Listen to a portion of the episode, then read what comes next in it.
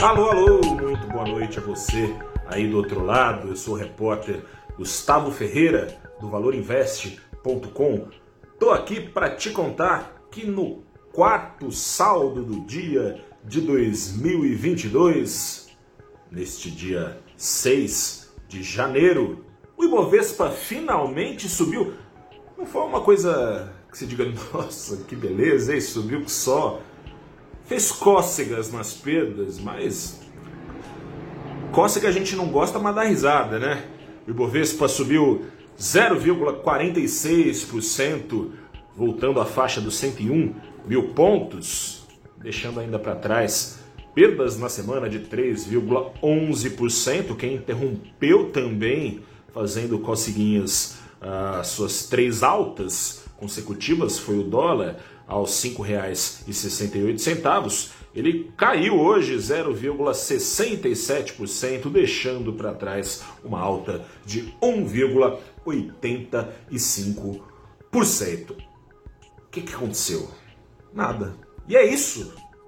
Às vezes nada acontecer é melhor do que acontecer. O cenário segue basicamente o mesmo. Fora a pandemia, a economia brasileira está andando na corda bamba, perigando cair.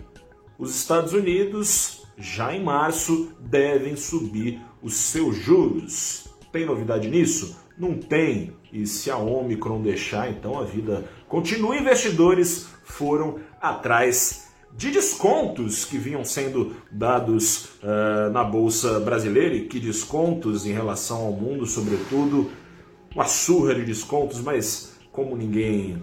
O pessoal ficou mais corajoso, mas também não ficou bobo de um dia para o outro, né? não ficou maluco. A maior parte da sustentação de alta do Ibovespa veio ou de ações que em nada afeta a trajetória de alta dos juros, é o caso de exportadores, que podem surfar nas altas taxas de crescimento lá fora, caso da Vale, hoje foi um importante alicerce de sustentação para o Ibovespa. A turma foi também atrás de ações que não só serão afetadas pelos juros, mas que serão beneficiadas potencialmente enquanto varejistas, eh, empresas imobiliárias, enfim, empresas que dependem de crédito barato para ter ali um consumo farto, enquanto essas empresas patinam, bancões que vendem esse crédito e com riscos elevados, com juros para cima, podem aumentar o seu spread, ou seja, a diferença entre o dinheiro que ele toma emprestado e que ele empresta, ele pode aumentar essa diferença, o bancão pode então ganhar mais enquanto o brasileiro é afetado pelos juros mais altos. E para não falar que não teve nenhuma novidade, teve uma boa má notícia, digamos assim, vinda da indústria.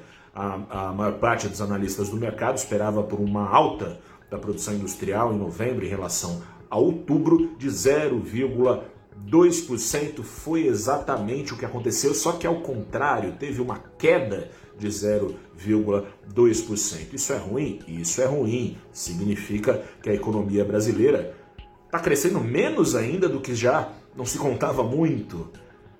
Por outro lado, se a economia está crescendo menos, a inflação pode ter menos força.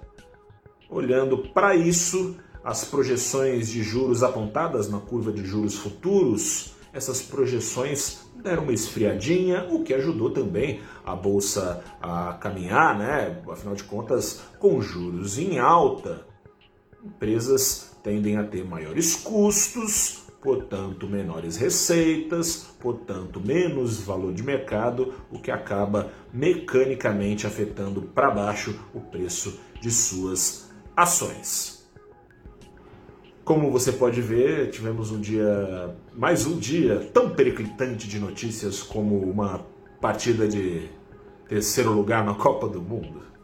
Eu sou Gustavo Ferreira, repórter do ValorInvest.com. Te digo que prefiro dias assim do que trazendo novas más notícias. Um grande abraço, até a próxima e tchau.